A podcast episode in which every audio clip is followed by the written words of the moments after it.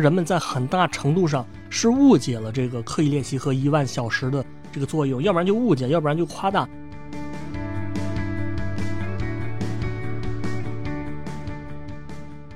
所以这里我觉得可以总结一句话啊，就是说，就是觉得努力没什么用的人，他们可能更加正确。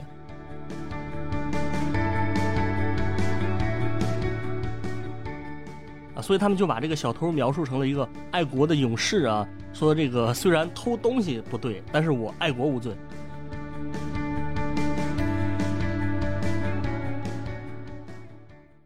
好的，听众朋友们，大家好，欢迎收听今天的迷音电波节目啊，我是大家的老朋友范米阳。那么今天呢，我们来聊一个努力和运气的话题啊，就是前些天呢，有一个咱们的听众朋友啊，他在我们那个群聊里面说，他说这个民营电波的这个可口可乐啊四部曲不错，他意思就是说，之前咱们节目讲过大概好几期吧，这个可口可乐主题的节目，包括可乐与神像啊，屈臣氏与义和团。这些都是分别从不同角度讲到了这个可口可乐，所以这期呢，我就突然想把另外的一个系列叫做“迷因成功学”，就是常听咱们节目的朋友应该知道，咱们就是喜欢，就是我这个人还是对成功学很感兴趣的。只不过呢，这个传统上成功学是教你努力啊，教你努力就能成功。那我讲的这些跟努力都没有关系，讲的基本上都是运气啊、天分啊、遗传啊、人脉之类的，可以说是有点反成功学的这个感觉。所以这期节目呢，我想继续这个系列啊，有有点填坑的这个意思，就从不同的侧面吧，再次阐释一下这个事情啊。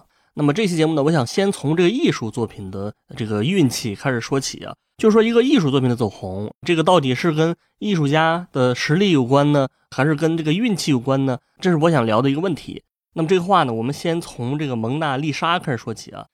这个蒙娜丽莎的话，这个在我们每个人的印象当中，就是世界上最出名的画作。如果我们能评选艺术史上大众知名度最高的一幅画，我觉得蒙娜丽莎肯定是排名第一的啊！包括这个作者达芬奇，对吧？他是艺术史上最有名的一个艺术家，他的水平非常高，对吧？他集合了这个达芬奇一生的这个绘画技能的呃这个精华。这个咱们之前有一期聊达芬奇的时候也说过，就是达芬奇画这幅画，他是经过了很长的时间。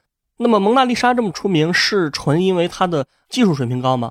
其实还真不是的。也就是说，蒙娜丽莎之所以这么知名，这个其实有很大的运气的成分。其实一幅作品呢，不意味着说你画的好你就知名度高，因为首先艺术史上有太多知名艺术家了。其次呢，就达芬奇本人来讲，他的代表作也有特别特别多啊，你很难说为什么说这个就是啊大家都知道的呢？那么真正来讲呢，这个蒙娜丽莎她出名的这个历史有这种知名度，也就是在一百年前左右的事情。在这儿之前呢。这个画呢，在专业人士的圈子里里面是肯定是比较认可的，但是它没有这么大的大众的知名度啊。那么它出名是因为什么事情呢？其实就是因为当时卢浮宫发生了一个盗窃的事件啊，而且不单纯是一个盗窃事件，而且是一个非常有争议性的事件啊。简单来说呢，就是一九一一年的时候，呃，这个蒙娜丽莎它不是挂在卢浮宫里面吗？这个画就丢了。这个事儿呢，你想在当时那个技术条件，它没有像今天我们这个到处都是摄像头的。那个时候你丢一东西你就不好找了，所以这个画呢，警方就找不到了。直到两年之后，那么这个案件才被侦破。最后发现呢，这个画是谁偷的呢？其实他不是外人，就外人可能也没机会接触啊。他是一个意大利人，他当时是在卢浮宫这个工地上干活的一个工人。啊，那工人他看到这个画呢，他就给偷走了。然后他后来想卖给这个意大利的乌菲齐美术馆啊，这个美术馆是佛罗伦萨的一个很有名的一个一个美术馆。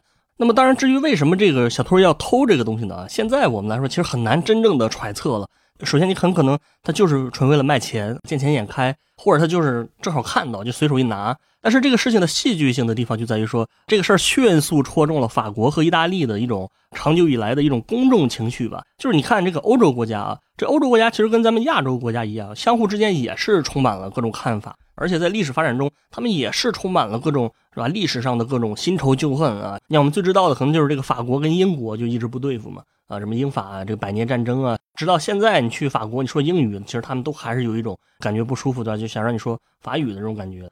然后这个意大利跟法国啊，也是有各种历史冲突的啊，所以当时意大利的媒体呢，就特别的添油加醋，就对这个事儿。他说这个小偷偷东西虽然不对，但是这位小偷他不是一个平凡的小偷，他不是一普通的小偷啊，他是一位伟大的爱国者。啊。为什么这么说呢？是因为达芬奇是这个意大利人，那意大利人肯定就是因为他画这画觉得他是属于意大利的。那么你为什么在法国的博物馆里面呢？你是不是抢我们的？这个咱们之前那期也讲过，就是达芬奇的职业后期呢，呃，因为在意大利呢，他是遇到了困难啊。后来法国国王是非常赏识他，他好像就是晚年有相当长一段时间是在法国度过的。然后蒙娜丽莎应该也是在这个时期完成的。但是呢，这个意大利呢就觉得这个东西就属于我们意大利了，对吧？说这个艺术是没有国界的，但是艺术家是有祖国的啊，所以他们就把这个小偷描述成了一个民族英雄，说这个虽然偷东西不对，但是我爱国无罪。那么你像这个事儿呢，法国媒体肯定也会反驳，对吧？说你这个怎 怎么这么不要脸，对吧？你偷我们东西，然后你还说这个爱国唱高调是吧？啊，那那他肯定就是这个非常不服。所以说，他们之间就是开始有在媒体上，对吧？各种骂战啊、辩论啊，或者说交流之类的。当然，其他国家的媒体呢，也是开始纷纷的报道。所以，经过这个过程呢，啊，这个蒙娜丽莎呢，就开始名声大噪，对吧？就开始具有全球的性的这个知名度啊。那么后来呢，经过一系列事件的叠加，比如什么神秘的微笑啊，包括什么达芬奇密码之类的，这就这一类的传播事件，让这个就是让蒙娜丽莎到今天就变成了一个一个非常知名的艺术品。它在大众知名度比较高的起点是这件事儿。其实大家听我们节目应该知道，这个蒙娜丽莎它是一个非常典型的迷因综合体。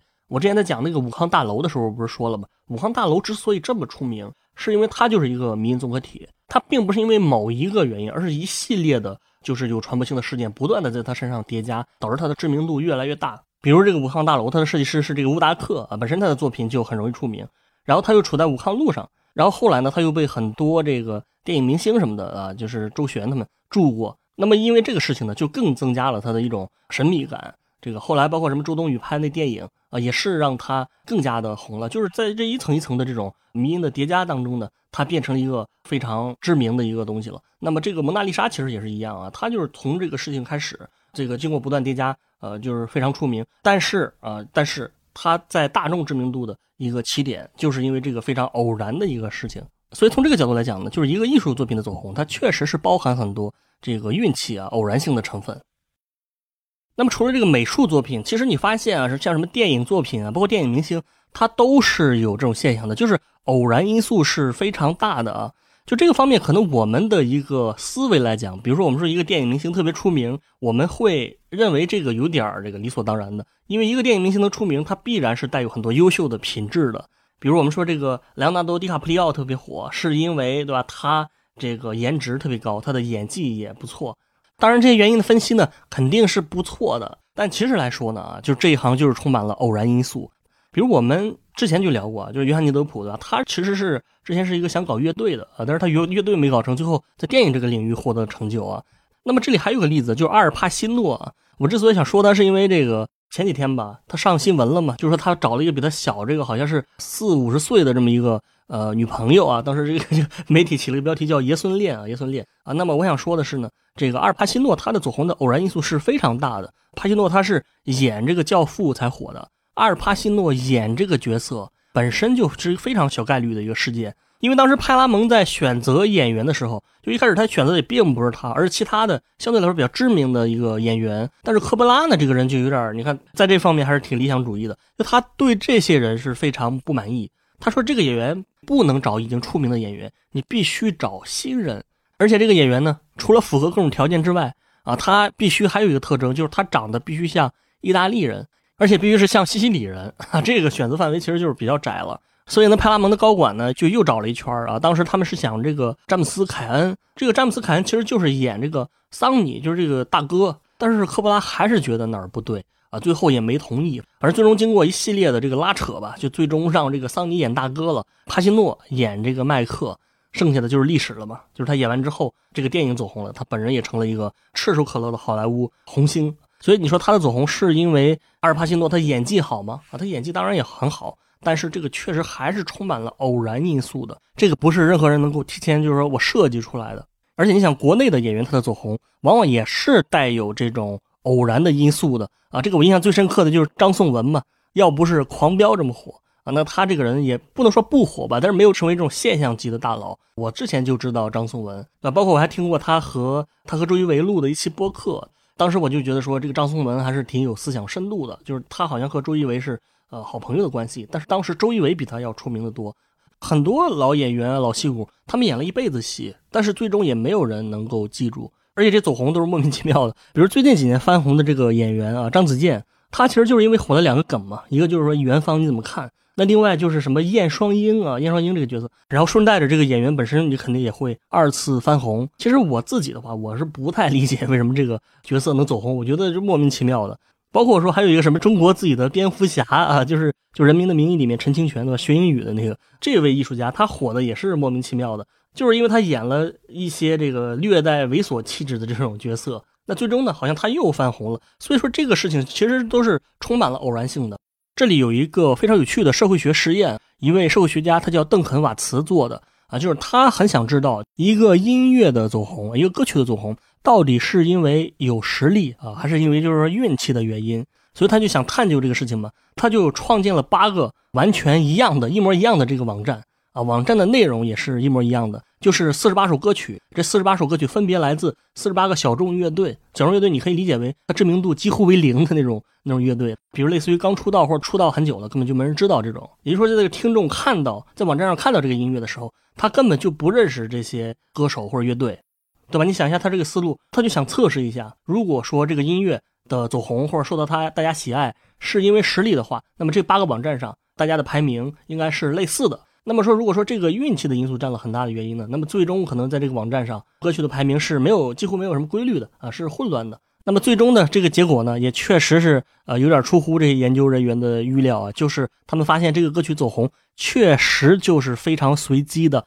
随机到什么程度呢？你比如他有一首歌曲啊，这歌曲叫《紧闭》啊，它英语叫《Lockdown》，这这这个 这个英语名字听着有点熟啊，有点熟，有点吓人。那么《Lockdown》这首歌呢，它在不同的这个网站上，逐渐就发展到了不同的排名。你比如它最差的一个排名是排名第四十位，比较靠后了。那么在有一个网站上呢，竟然最后排到了第一，也就是说大家认为这个就是质量最高、最好听的一首歌。这个结果当然是很随机的啊。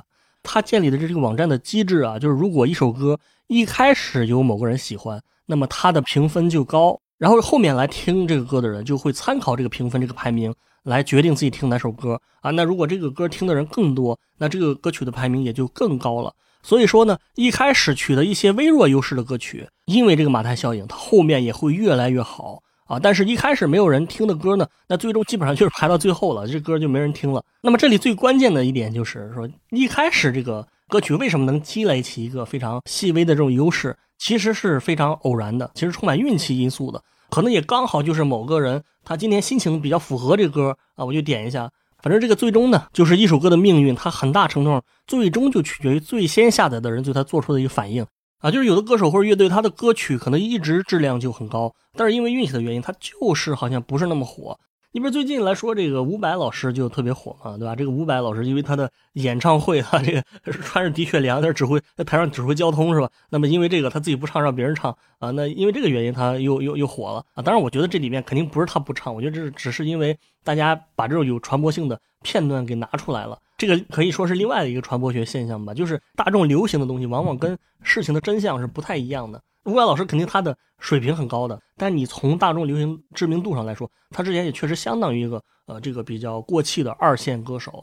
通过这个事儿呢，你就会发现说这个他又二次翻红了啊，大家可能都会听他的歌。如果想再听他的演唱会，可能就没这么简单了。因为如果一个人这么火，他的演唱会的门票肯定是会很好卖的啊，这个你不用想都知道 啊，你买不到门票你就听不到啊，你可以去听五月天的对吧？呃，这个五月天的可能最近因为这个，可能他的演唱会门票就是比较好买一些，包括我们这个什么书籍之类的也都有这种现象，就是两个最开始水平差不多的这个写作的作者啊，因为这个一开始的一些因素，对吧？就他们最终的这个所取得的成就就不一样。你比如可能就是其中一个，对吧？因为他一开始就有知名度，他可能会越来越出名。最后他成为了一个什么作家，对吧？民谣歌手啊，老背包客、手鼓艺人、业余皮匠啊，银匠，什么禅宗弟子啊，是法国骑士之类的啊。这是他取得了一个特别高的成就。那么另外一个，他可能一开始的也没人知道他，最终呢，他可能写作水平比这位要高，但是最终呢，他卖出的作品呢，呃，就非常少，也默默无闻了。呃，社会的残酷性就在于此，就是能走红的，往往并不一定是因为真正的有实力的。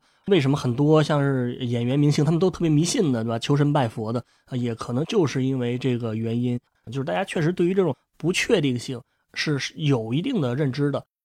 其实关于这个运气的东西呢，我还是想到了一些比较有争议的一些呃话题吧，比如这个明星和网红啊，他们收入特别高，合不合理？那么很多人就说了，说这个网红他没有为社会创造任何价值，为什么这么有钱？这个是不公平的。那么另外呢，比如说一位医生，对吧？他是救死扶伤，他是提升人的健康，那么难道不应该他才是呃年入千万、年入亿万的这么一个人吗？为什么是这些明星呢？当然，首先他是有一种价值观方面的争论。我们说，如果这个从价值的角度，确实科学家和医生他们做出的贡献是非常大的啊。价值观的角度我们不讲了，但是我确实是想从这个经济学的角度来呃说一下这个问题，就是为什么好像网红明星比这个医生要高很多呢？其实这里我觉得这就是两种职业策略的一个问题，就无论是网红也好，明星也好，其实他是这种非常高冒险性的职业，就是如果你成功了，你能获得的收入是呃非常非常多的，但是那么没有成功的人，你就你就过得相对来说就是非常惨。就是如果你有一万个人想当医生啊，那么这个一万个医生呢，基本上都能找到工作，而且每个医生在当地的社会来讲，他都是属于相对来说比较体面的，对吧？中产阶级以上高收入的这种生活。也就是说，这个群体平均来说，他的你即使失败了，你即使做的很一般，你的收入也是比较稳定的。但是如果你想当一个网红，如果你成功了，当然那个没得说。但是如果你失败了，那么你的收入可能还不如普通的，你比如送外卖或者打螺丝高。所以这是一个高冒险性的 这个行业，是吧？就富贵险中求。其实你想想，高冒险性的行业往往就是这样，成功的人数只占了极少数，大部分这个从业者呢，他的收入情况其实并不好。但是因为这些少数成功者的巨大财富的激励，总是会吸引特别多的人来从事这个。其实我们中国古代有一句话叫“一将功成万骨枯”，其实你想这句话也是有一定的经济学原理在的。你比如说一个契丹或者匈奴的一个一个将军吧，那他带兵作战，那他可能万古枯了。啊，但是这个成功者，他可能就是逐渐成为了封爵封侯，对吧？这个位高权重。但是另外一些失败者，他们的代价呢，甚至也不是打螺丝或者不是什么啊，甚至你会付出生命的代价。这是在这些行业里面。但是另外呢，我觉得从大众的层面呢，大家其实还是好像比较笃信说，这个运气不是太重要，努力才是最重要的。那么为什么会产生这种现象，以及我们应该怎么努力啊？我下面也想聊一聊。其实这个当然也是有很现实的一个原因啊。你首先来说，这个跟基本的人性就有关系啊。这里有一个社会学上的概念，叫做这个乌比港湖效应。乌比港湖效应是什么意思呢？就说人总是故意夸大自己的水平，也是有一种普遍过度乐观的态度，这是人性的一个特点。这里有一个非常有意思的统计学数据。他说，在被调查的人当中呢，有百分之九十的人认为自己的开车水平是高于平均水平的。这很显然，当然是不可能的。因为如果说都高于平均水平啊，这是不可能的啊。但是我觉得更有意思是另外一个，就是这个社会学家在医院里面做调查，是医院里面这些调查谁呢？就是刚把别人撞了的这些司机啊，刚出事儿。他问这些人说：“你觉得自己的这个开车水平怎么样啊？”那么仍然有百分之八十的人认为自己的开车水平比一般人要好。尽管我把别人都撞飞了，就撞到桥下面去了，但是啊，我开车水平就是比别人好啊，所以这也是为什么每个司机其实都很自信啊，大家都觉得别人不会开车，都觉得自己开车，这是一个非常普遍的一个心态啊。可以说从这个角度上来说，对吧？大家都是这个普信男、普信女。为什么它叫这个乌比港湖效应啊？它其实就是来源于一个美国以前的一个广播节目啊。这个广播它是一个比较偏搞笑的一个剧。它搞笑一个非常核心的原因就是说，这个地方的人，这个地方人都非常聪明，都非常呃什么厉害啊。但实际上来讲，他们都是经常做一些非常蠢的、不可思议的 行为，对吧？让听众感觉非常傻啊。这个就是一个，这是人们普遍的一个心态。所以说，人总是普遍感觉自我良好的。你说这个事情，如果说有百分之六十是运气，百分之四十是你自己的努力，那么他可能就觉得百分之九十是我自己的努力，只有百分之一是运气啊，剩下百分之九可能是因为其他原因，就是这么一个心态。那么这是关于人的心理的我们的一个揣摩啊。但其实另外一个原因呢，就是从行为的角度上来讲，这种过度的乐观的心态是有利于人做事儿的。如果百分之五十的人都知道自己的开车水平连平均水平都不如，他还敢上路吗？啊，这是一个人们的心态，就是你往往相信努力有作用啊，人才能真的努力。这个事情，比如我们还是拿进名校这个事情，比如你想申请哈佛大学，可能也只有百分之一甚至百分之零点零一的人才能进入。这个在我们外部的人看来，这很显然就是一个拼运气的活动。这些被筛选的人当中，很多人也不是他不优秀啊，完全可能就是因为他运气不好。但是对于具体申请名校的这个人来说，他又是另外的一个视角了。就说，即使你是最聪明的学生，你还是要付出相当大的努力，才有可能成功。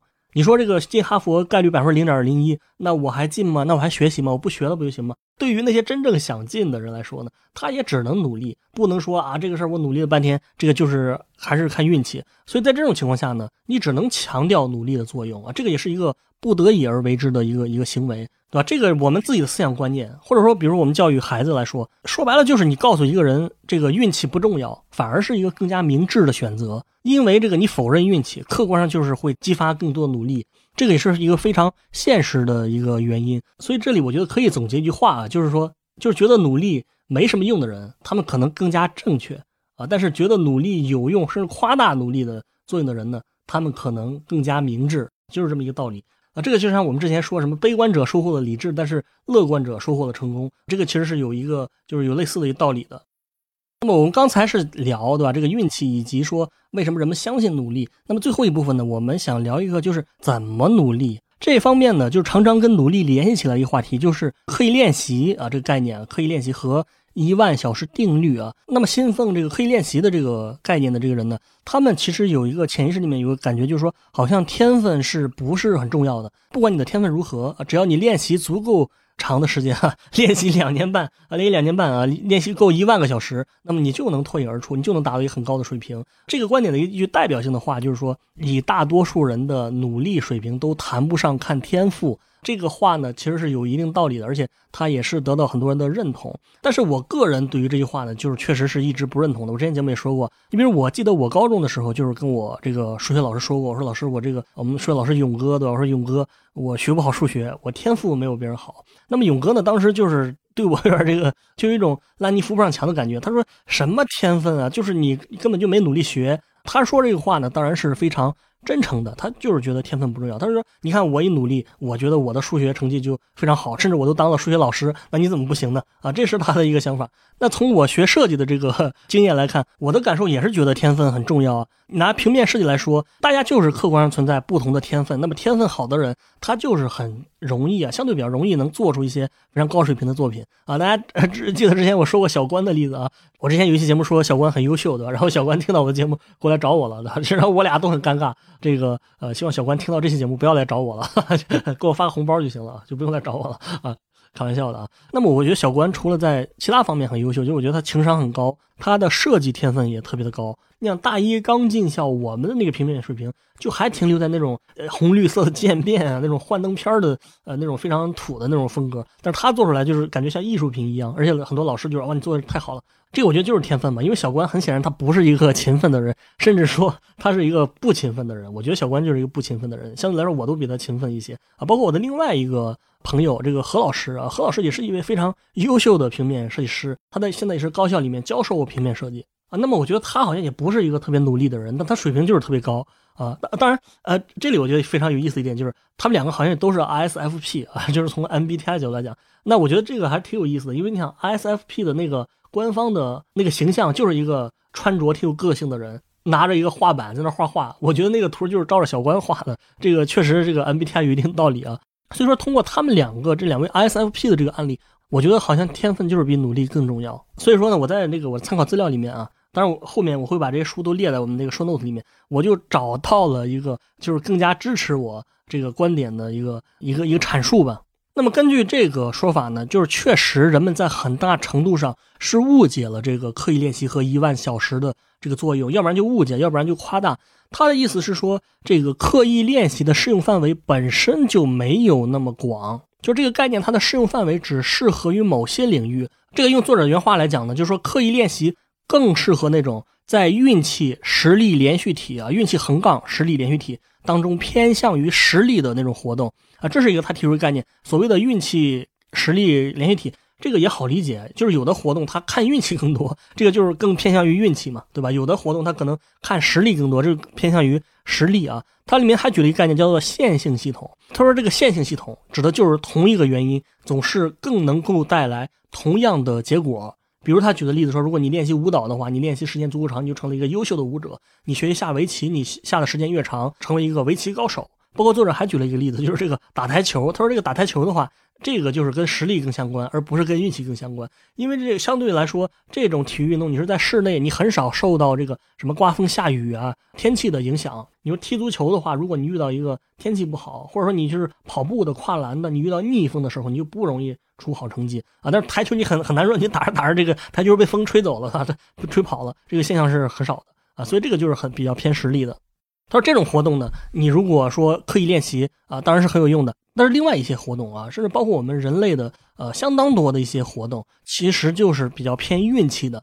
你比如做生意，你在官场上生存，甚至你当明星，就所有这些富贵险中求的这些行业，好像都是更加偏运气的啊。你比如就说炒股，说这个炒股来说，它并不是说你炒的时间长，你就一定能挣。”到达第十年的时候，你挣更多的钱；你到达第十五年的时候，你挣的钱是原来的呃什么十五倍。这个很显然不是的，因为这个股市的变动是很随机的，它是受到各种不可预测的事情的影响，甚至很多波动你都完全没法解释啊。国际事件啊，政治事件、经济、军事，这个都是没法预测的。但是它对我们股市的影响是非常大的。你能预测周期吗？你能预测明年经济是好转啊，还是下下行吗？就好转的话，能转多少？下行能转多少？没有任何一个经济学家能预测这些东西。所以正是因为这个这一类的行为都是充满了这种风险性的。这是说这个刻意练习它适用的范围不同。其实作者还提到一点，他说这个刻意练习是包含几个非常根本性的步骤和元素的。他说这个概念的精华呢，是在于说有一个前提，你注意听啊，有一个专业人士，比如老师或者这个教练。他给你制定非常针对性的个性化的课程，让你不断的克服你的弱点，走出舒适区，然后再配合大量重复性的枯燥性的这种活动，也就是说，通过这种比较呃违反人性的这么一种活动，来针对性的提高你的技术水平，最终让这些技术水平变成一种类似于习惯，或者我们前两期讲那种自动驾驶的这种习惯，让你可以非常的熟练。那么这个才是刻意练习的一个根本。不是说你漫无目的的从事一个事情，你说啊，我做什么事儿达到一万个小时，就必然会成为大师，成为专家啊？这个也不一定是的。刻意练习那本书我也看过，它里面举的一些例子，比如说什么呃那个呃演奏小提琴啊啊这一类的，它也确实就是符合这些特征嘛。一是它比较看实力的，就是技术性的；再一个就是说你需要老师带着。你如果自己说弹，你说自己就每天拉小提琴啊，这个你拉一万小时，这个除了让邻居揍你以外啊，没有别的其他的收获，你收获可能就没有那么大。以及最后还有一点，就是所谓的一万小时，它其实也就是一个虚指，也不一定就是指的呃正好一万。比如他说这个下象棋这个行为，就是说这个研究者就是通过这个调查发现吧，实际上你成为一个高手，有的人就三千个小时就够了，有的人就需要两万五千个小时。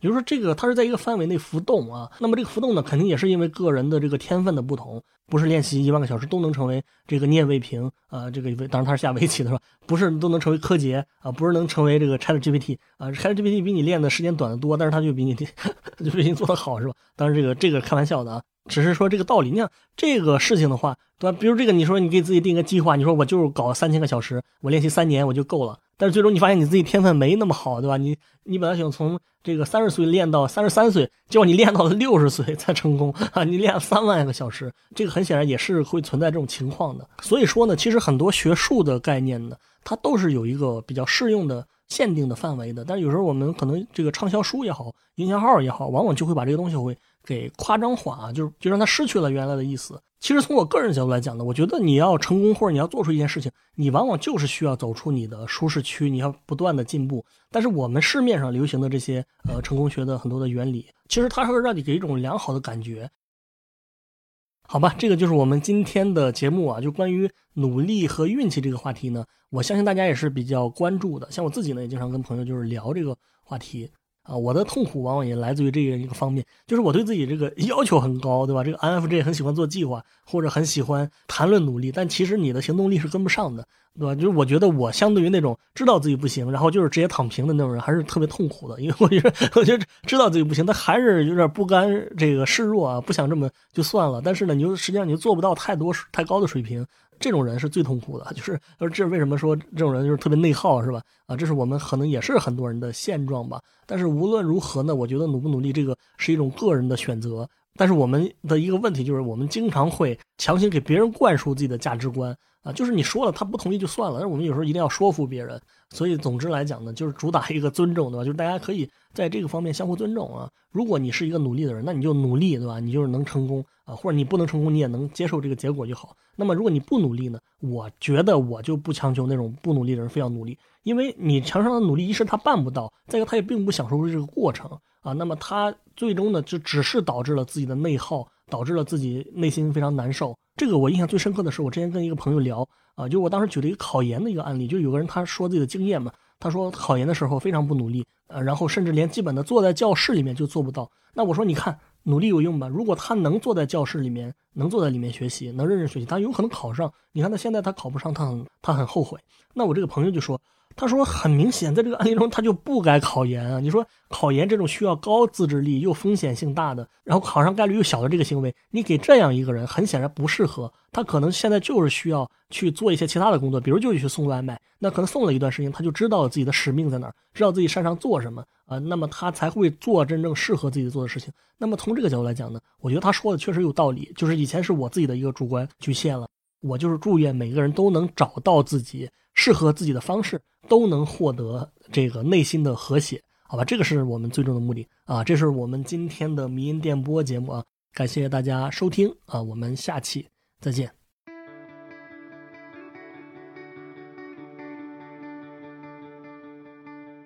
今天的迷音电波节目就到这里，感谢大家收听。我们的背景音乐是来自于青岛的乐队阁楼演奏班。那也欢迎各位朋友们在小宇宙、喜马拉雅、网易云音乐等不同的平台上关注我们的节目，关注迷音电波。再次感谢大家，我们下期见。